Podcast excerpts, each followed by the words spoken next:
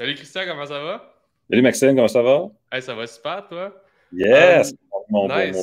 gilet MREX. J'espère que tout le monde a son gilet MREX, son gear MREX. Yes, hey, on va bientôt avoir un shop pour ça. On, on vous signe dès que ça sera prêt. Um, ça me prendrait une tuque oh. MREX, une tuque Kubota, ça me prend une tuque MREX. Parle-moi parle donc un peu de la, gouvernance dans une, société immobilière, Christian, puis pourquoi, pourquoi c'est important, puis un peu les mythes euh, par rapport à ça? Ben, la gouvernance, pourquoi c'est important? C'est qu'il faut bien partir. Donc, il faut avoir un bon, euh, un bon setup pour partir. Puis, il y a toutes sortes d'allégories sur les gens qui partent euh, un peu n'importe comment. Souvent, on aime dire je paie mon, mon, mon 200 200-300 au registraire des entreprises du Québec, puis yes, je suis en business. Puis après ça, on ne repense plus à ça pendant un an et demi jusqu'à temps que euh, on appelle un comptable d'urgence pour euh, se régulariser, puis on se rend compte qu'il n'y a pas de résolution, il n'y a pas rien, rien qui a été fait dans la compagnie. Euh, il y en a n'ont même pas d'assurance corporative, toutes sortes d'affaires. Donc, il y a vraiment, comme je pense, la, phase presque start-up ou de départ, là, où les gens souvent sont, mal outillés, puis ne se rendent pas compte nécessairement des implications que ça peut avoir. Puis cette, gouvernance-là, lorsqu'on réussit à passer cette première étape-là, des fois, là, on pense que, bon, finalement, c'est réglé mais il y a tellement d'autres choses euh, à gérer. Donc, euh, on pense à la gestion de risque. La gestion de risque est une profession en soi, avec des techniques, des, théories, etc. On ne devient pas pro de la gestion de risque après avoir fait un 6 ou un 8. Euh, donc, il y a vraiment quelque chose de, très profond ici. Il faut aller explorer. À l'intérieur de ça, il y a des sous-catégories. La gestion de risque légale, gestion de risque euh, de reporting, gestion de risque de euh, la régulation, euh, gestion de risque fiscal, gestion de risque des taxes, de la comptabilité, comptabilité interne, risque d'audit, comptabilité externe. il, y a, il y a toutes sortes d'affaires, puis chaque sous-catégorie a ses interrelations. Puis certaines de ces interrelations-là sont conflictuelles, des fois entre les processus légaux qu'on met en place, comment ils fonctionnent ensuite avec le reporting dans les livres comptables puis aussi dans les livres de la société. Euh, donc, je pense que ça, c'est des, choses qu'il faut euh, regarder, puis euh, c'est très, très souvent négligé. Mais si on commence dans, dans, l'immobilier, qu'on a la chance de bien commencer, ben, il faut mettre ça en place, puis pas avoir peur de, comme dirait Nick, de cheaper sur 100 pièces. Puis souvent, ça peut nous coûter très, très cher. Souvent, avec les frais d'avocat, on le voit aussi. Les gens vont, reprendre des modèles des pro-formats, ils essaient d'éditer ça un peu, ils ne savent pas trop qu'est-ce qu'ils laissent sur la table. Et puis ça revient plus tard, puis il y a des grosses erreurs, des fois qui peuvent être commises, là, parce qu'on a voulu sauver un 120 dollars euh, d'avocat. Bon, exactement. Puis avec la gouvernance, justement, c'est important de faire un suivi euh, continuel durant ton année, pas nécessairement juste aller voir un comptable, un, fiscaliste, tout ça, pour starter ton entreprise. Puis là, ah, je me fais auditer, j'ai des problèmes, là, qu'est-ce que je fais? C'est important justement. C'est un peu comme trois, même, je dirais, trois. Il y a comme trois degrés d'inconscience. Donc, il y a comme l'inconscience vraiment de base où euh, une fois par année, tu appelles, en urgence là, euh, quelqu'un pour dire là, euh, Revenu Québec me demande des papiers, je sais pas qu'est-ce qu'il faut. Donc, ça, c'est comme le premier niveau, puis tu n'avais rien fait.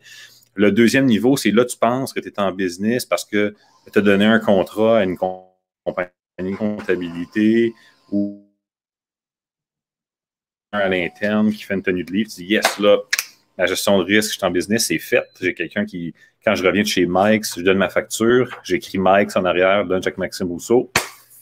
Yes, je suis en business, j'ai terminé. Puis ensuite, il y a comme l'autre niveau où tu as quelqu'un à l'interne qui maîtrise extrêmement bien, dans le fond, tous ces enjeux-là et qui va être capable ensuite de bien coordonner. On pourrait faire l'allégorie un peu avec le marketing.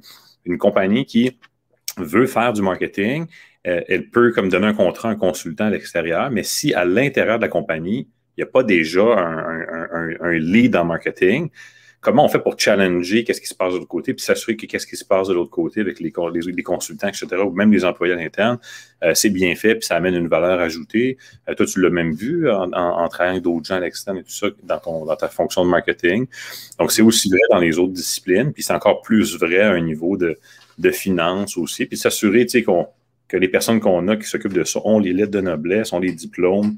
Euh, je veux dire, c'est facile de, dire euh, qu'on est des experts dans plein, plein de choses, mais il y a certaines disciplines qui sont régulées, puis ça prend des, désignations, puis il faut savoir qu'est-ce qu'on fait pour pouvoir travailler avec les interlocuteurs, puis euh, s'assurer qu'on a une, bonne gestion à l'interne financière, de risques légal, etc. Bon, exactement. Sébastien Fontaine pose la question les meilleurs outils pour avoir une bonne gouvernance dans une compagnie? Ben, Ça dépend à quel niveau qu'on est. Lorsqu'on débute tôt dans la compagnie, puis ça dépend aussi des budgets qu'on a. mais au fur et à mesure, on va grandir. On veut au moins avoir comme point de départ euh, peut-être un outil de gestion des tâches. Souvent, il y en a qui vont euh, débuter avec un, Monday, un, Asana, un Rike pour comme, commencer à organiser les tâches. Euh, et donc, la gouvernance, c'est pas uniquement les risques légaux et financiers, c'est aussi lorsque je reçois un mandat d'un client que je suis capable de faire une bonne gestion en interne pour ensuite sortir un bon produit. Donc, cette gestion-là à l'interne, puis l'ensemble des autres tâches, ça fait partie de la gouvernance. Euh, donc, ça, c'est important d'être capable de bien faire ce processus-là, puis euh, satisfaire notre client. Euh, donc, souvent, les outils de gestion de projet comme ça, ça va nous aider au début.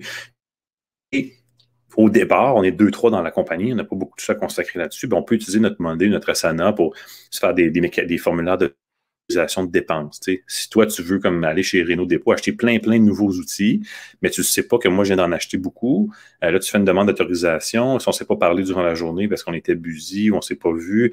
Donc, ça amène un certain niveau de. Euh, peut-être qu'à deux, c'est facile, on fait juste te téléphoner. À trois, quatre, des fois, tu es busy, tu m'appelles, je ne réponds pas. Donc, ça vient comme aider. Puis, s'il y a des employés, encore plus. Donc, on peut commencer à construire avec ça.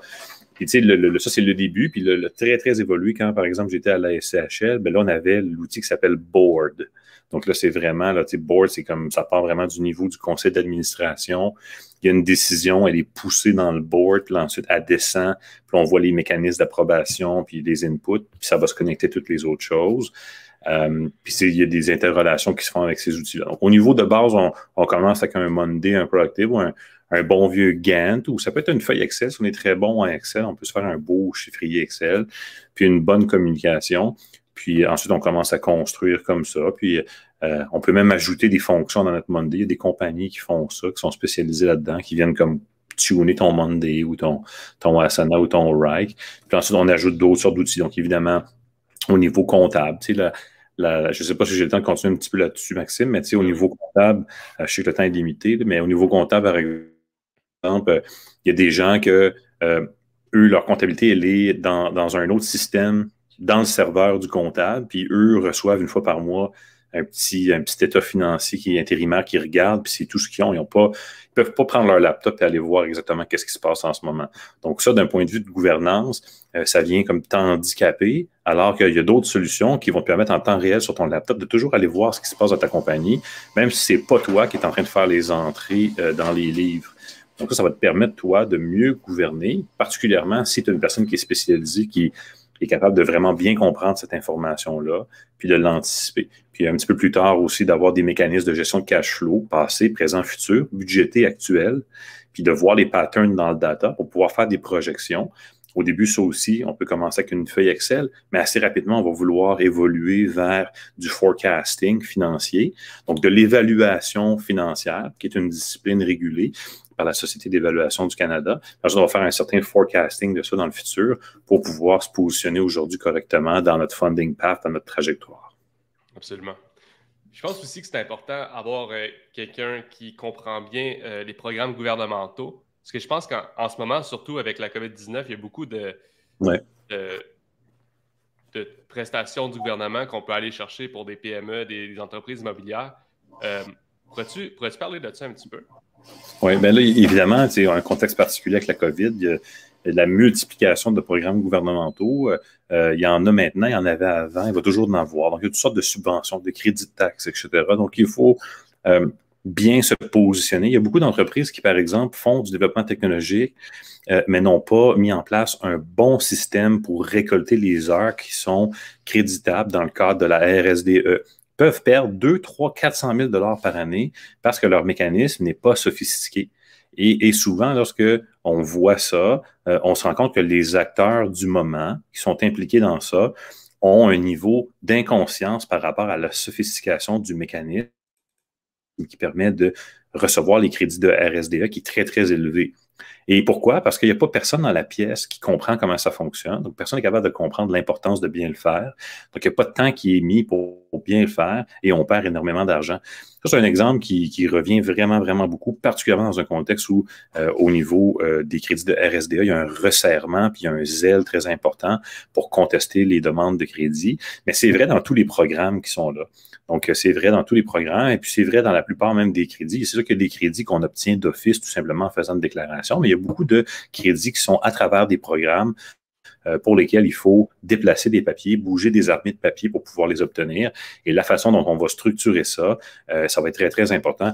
Un exemple qui est vraiment euh, touchant au niveau de l'immobilier, lorsque j'étais à, la SCHL, on, on, a présidé à la mise en œuvre de la stratégie nationale sur le logement, 40 milliards en programme.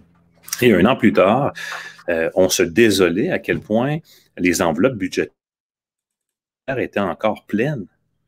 Euh, c'est mhm. vrai aussi du, du programme euh, Shirk euh, Insight qui, avait été mis de l'avant aussi par le gouvernement pour les recherches. L'enveloppe était très, très pleine. Et là, on se disait comment ça se fait que les gens ne sont pas capables d'organiser leur papier correctement pour obtenir l'argent. Donc, il y a de l'argent qui est sur la table. Il suffit de bien placer ces papiers.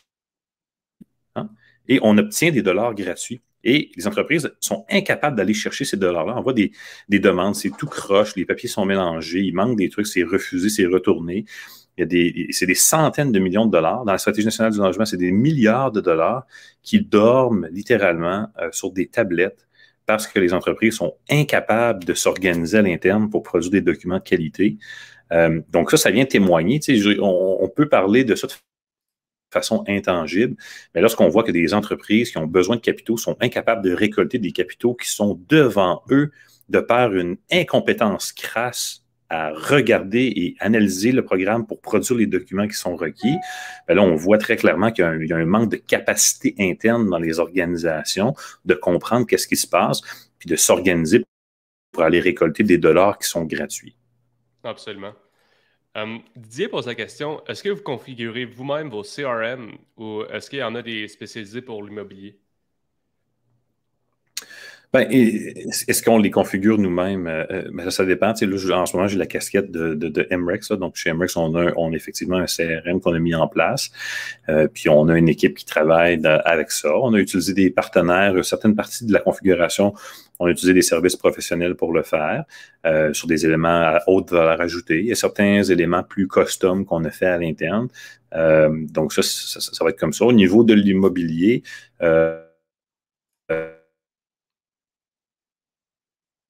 d'outils qui sont là. Il y a des gens qui aiment encore bien ça fait pour eux. Euh, il y a des gens qui ont justement utilisé leur Monday puis euh, ont investi 10 000, 15 000, 20 000 dollars dedans avec des services professionnels pour l'organiser, pour pouvoir faire ces suivis-là. Euh, il y en a qui sont tellement gros, sont sur HubSpot pour faire même de l'immobilier. Donc, il y a toutes sortes de, de logiciels et d'outils.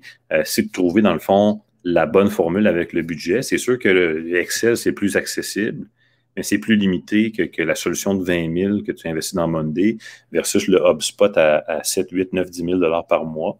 Donc, c'est de trouver finalement là-dedans qu'est-ce qui est important. Mais c'est sûr que si tu commences au début et puis que tu un Siplex, tu n'as pas besoin de plus qu'une feuille Excel. Donc, euh, c'est de grossir correctement avec ça, puis euh, d'avoir une bonne communication, puis de faire ses suivis. Mais au niveau, euh, je pense que d'une entreprise qui est un petit peu plus sophistiquée, c'est sûr qu'il faut mettre en place des outils, puis pas hésiter à utiliser les services professionnels pour venir fine-tuner puis ajuster ces outils-là. Non, c'est ça. Ultimement, le but, c'est, que toi, tu te retrouves, puis tu as tous tes, tes œufs dans le même panier, puis que si tu as besoin de faire un suivi, ben, tu sais où aller, puis tu ne te perds pas dans tes feuilles, euh, dans tes 10 000 feuilles qui sont, euh, qui sont éparpillées sur ton bureau. Exactement. Exactement. Euh, bonjour. Comment vois-tu la reprise des flux migratoires post-COVID dans la relance des villes canadiennes?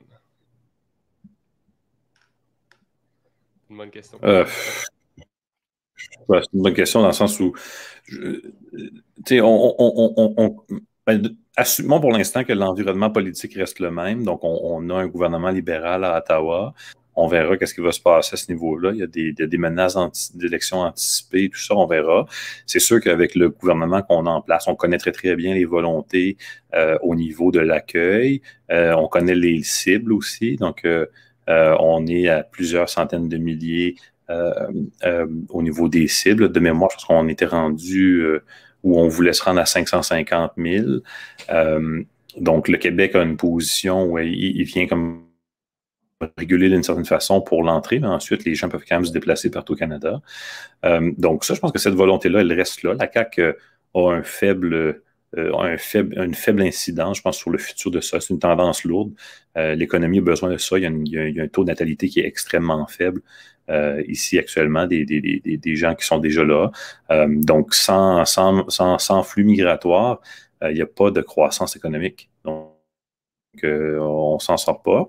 Et donc, c'est juste une question de décider quel sera le niveau. Là, actuellement, d'un point de vue artificiel, la COVID a, réduit ça temporairement, mais on va retourner, là, je pense, là, à l'instant où euh, les, gouvernements vont, vont réouvrir d'une certaine façon la, machine euh, post-COVID. Je pense que ça va se replacer au niveau qui sont euh, normaux. Là, il faudra voir est-ce que les conservateurs reprendront le pouvoir à court moyen terme? on sait que de leur côté, les cibles sont beaucoup plus basses. Mais est-ce qu'ils vont pouvoir, là, si on veut, reprendre les cibles de la, de l'ère Harper, Canada a changé depuis ce temps-là aussi. Ça fait un certain temps qu'ils n'ont pas été au pouvoir. Le Parti conservateur a changé aussi à travers le nouveau leadership. Euh, donc, il y a eu quand même deux, euh, euh, deux, leaders depuis, depuis Stephen Harper. Donc, est-ce qu'ils vont réussir à retourner à ces cibles-là? Il faudra voir. Super. Hum, quel, professionnel est mieux positionné pour obtenir ces prêts slash subventions dont tu parlais, qui sont souvent refusés par le manque d'organisation dans les demandes? Euh, CPA, Fiscalis, autres? Euh, ben, au niveau des, des, subventions, euh, c'est sûr que des, si tu pouvais engager une personne compétente pour les remplir, ça pourrait être un, CPA, e, effectivement, ou n'importe qui, qui, une personne qui sort du HEC, qui, est bien organisée, je pense que ça aiderait énormément à ce niveau-là. Le fiscaliste, il n'a certainement pas le temps, puis c'est pas nécessairement la bonne personne pour faire cette demande-là. Si on pense, euh, prenons l'exemple que je donnais tout à l'heure de la stratégie nationale sur le logement, euh, je vois même si tu vas chercher un fiscaliste, il va pas s'asseoir devant les formulaires pour les remplir nécessairement pour toi. Si tu es prêt à payer un taux exorbitant pour ce faire, peut-être il le fera. Mais je veux dire, c'est les, les, compétences que ça prend pour bien le faire, ce n'est pas nécessairement des compétences de fiscaliste. Euh, donc, c'est, je pense, des compétences d'administration générale. Euh, puis ça, il faut être capable de s'asseoir devant le formulaire puis de bien le remplir. Mais ça, toute personne peut le faire. Souvent, c'est c'est pas bien fait parce qu'on prend pas le temps de bien le faire. Euh, puis on s'imagine que ça va passer quand même. On se ferme les yeux puis on pense que ça va passer, mais il faut bien le faire. Donc, au niveau des prêts, ben, c'est certain qu'un dossier qui est bien monté, euh, ça va nous aider. Euh, si on n'a pas une bonne cote de crédit, ça va, ça va rien changer. Euh, mais si le dossier est bien monté, puis ça, ça va nous aider. Puis encore là, au niveau de finance comptabilité, la plupart des, des différents professionnels qui sont dans le secteur euh, finance comptabilité sont habitués de remplir euh, des documents, ils peuvent, aider sans problème. Mais encore là aussi, euh, remplir un document de Desjardins, n'importe quelle personne qui est diplômée en administration qui doit faire ça très, très bien. Puis je pense que la part des gens, s'ils décident de s'asseoir devant le document et de, de, prendre le temps de bien le remplir, sont capables de bien le remplir aussi. Mais c'est souvent, c'est une question de pas prendre le temps de bien le faire. Ben, si on n'est pas capable de prendre le temps de le bien faire, puis des fois, il y a des bonnes raisons. on, est, on est en pleine croissance puis on est très occupé, on a des meetings, puis entre remplir un formulaire ou aller faire un meeting à 100 000 ou n'importe quoi, bien évidemment, là, on, sent que les incitatifs ne sont pas alignés pour, pour ce formulaire-là. Donc, des fois, d'avoir une personne ressource qui, elle, est, plus minutieuse, ça peut faire une différence. Non, absolument. Sébastien pose la question, euh, le ROI d'une gouvernance, probablement. Hum. Ben oui, d'une gouvernance. Ça dépend de quelle gouvernance. Il y a tellement de sortes de gouvernance. Puis gouvernance de quoi exactement? Tu on pourrait, d'un point de vue purement euh, académique, euh, une, une entreprise avoir une extrêmement bonne gouvernance de ses affaires légales, puis avoir une gouvernance minable de, de ses finances, une gouvernance minable de, de ses activités en marketing, ou, donc euh, de ses projets, même d'exécution de projet, parce que tu sais, même l'exécution d'un projet, la mise en, ce qu'on appelle la mise en œuvre euh, dans le langage académique, euh, donc la mise en œuvre a besoin d'une gouvernance aussi. Hein. D'une certaine façon, l'entrepreneur général sur un chantier est un expert de la gouvernance de chantier. Hein, il téléphone à ses sous-traitants, il faut qu'il soit à l'heure, il faut que ça soit bien fait. Il en connaît suffisamment pour les challenger, mais évidemment, il ne peut pas être expert dans toutes les sous-disciplines euh, de la construction, donc euh, a recours à des experts. Donc, de gouverner ces experts-là tous ensemble avec un timeline budget, euh, c'est ce qui va faire en sorte finalement qu'on va arriver à bon port. La gouvernance, c'est une allégorie qui vient euh, de, la navigation. Hein. C'est un peu comme le capitaine de bateau dans un gros bateau de guerre. Le capitaine, en tant que tel, il est à l'intérieur d'une chambre de capitaine qui euh, va dire charger les moteurs à, 10, à bâbord, à 10 chevaux, appuyer sur tel bouton, puis là, les équipes vont mettre une torpille. Puis... Donc, il est vraiment en train de gouverner son bateau. Il y a des vagues, toutes sortes de choses. Il y a des vents qu'il ne peut pas prédire. Donc, c'est pas une exécution qui est parfaite. Donc, on, navigue, on gouverne notre bateau. Un chantier de construction, l'allégorie pourrait tenir aussi dans ça. Euh, donc, est-ce qu'on parle d'un ROI, d'une bonne gouvernance de chantier? Est-ce qu'on parle d'un ROI, d'une bonne gouvernance financière? Est-ce qu'on parle d'un ROI, d'une bonne gouvernance légale? Ce sont toutes des choses qui, euh, qui sont différentes et qui vont aussi dépendre de euh, notre point de départ. Donc, euh, si avant de mettre en place une gouvernance euh, formelle, comme personne, tu es bien organisé, puis tu faisais des bons suivis, ton point de départ est différent d'une personne qui perd la moitié de ses factures quand elle revient, puis ouvre pas ses enveloppes, puis ne fait pas ses suivis, etc. Donc là, le point de départ n'est pas le même. Donc, le ROI d'investir dans ta gouvernance va être vraiment différent. Aussi, tout dépend de ton point de départ, puis dans quel secteur, dans quel sous-champ de ton entreprise tu la mets en place. Exactement. pour rajouter du pouce, je pense que une, une compagnie immobilière en expansion qui s'en va chercher des prêts privés par-ci, par-là, quand tu as une bonne gouvernance financière en place, à un moment donné, le prêteur privé, lui, il va avoir, avoir peur de, vouloir te faire un, prêt privé. Il dit Ah, tu t'en demandes pas mal, tout ça. Et là, tu as quelqu'un avec les lettres de noblesse pour ça, le challenger, dire Non, non, non. Il y a ci, ça, ça pour, euh, pour telle raison.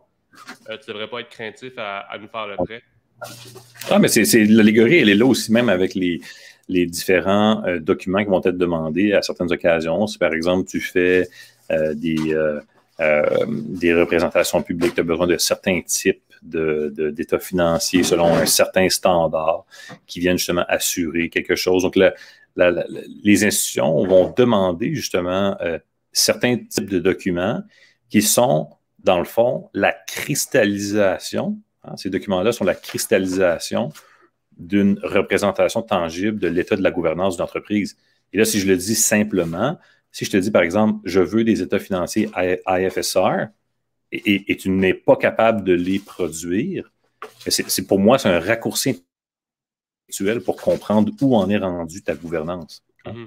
Donc, euh, souvent, on ne le réalise pas, mais en se conformant à des demandes réglementaires, on vient d'une certaine façon donner une photo Polaroid hein, de notre capacité à gouverner notre entreprise. Non, absolument. Euh, Didier posait une question. Il demandait est-ce qu'il y a des ressources qu'on peut utiliser pour voir toutes les, subventions disponibles euh, pour un investisseur immobilier? Il euh, n'y a, pas de ressources spécialement dédiées à l'investisseur immobilier. en fait, si tant est, euh, on, tente actuellement de cacher euh, ce genre d'informations-là dans un contexte de surchauffe. Donc, on veut certainement pas donner des ressources supplémentaires à des gens euh, pour aller s'activer sur les marchés alors que les marchés sont en surchauffe, même que les programmes, justement, gouvernementaux, on tente de les réduire, les limiter, mettre des nouveaux guidelines pour tenter de refroidir les marchés. mais au niveau des entreprises en général, il y a des portails sur Internet euh, même le gouvernement en met quelques-uns et les gens peuvent aller voir les, différents programmes, subventions et crédits qui sont disponibles. Euh, mais il reste que euh, ce sont quand même des regroupements qui sont partiels et il y a toutes sortes de programmes supramunicipaux de MRC, de municipalités, du gouvernement du Québec, des programmes de, de bourses, de fonds, d'institutions qui, se superposent à tout ça. Donc, on s'en sort pas. Euh, il faut s'asseoir euh, devant l'ordinateur et puis regarder ce qui est disponible pour notre entreprise. Puis ça, ça dépend aussi de dans quelle, euh, dans quelle municipalité on se trouve à être. puis ensuite, de, faire une cartographie de ça, puis d'organiser nos demandes, puis d'appliquer à ces différents programmes-là. Absolument. Sébastien pose la question le futur des tours à bureau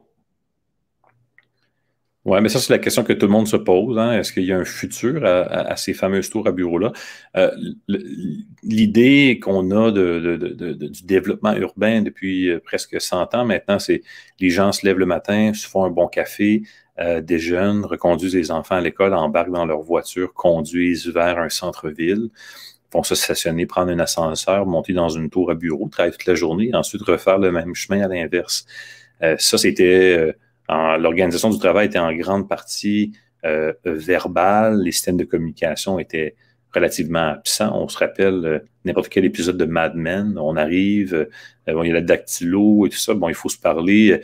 On marche dans le bureau de Donnie, qui est quatre bureaux plus loin pour aller se parler. Si Donnie n'était pas physiquement dans la tour, ça serait impossible de pouvoir lui parler rapidement.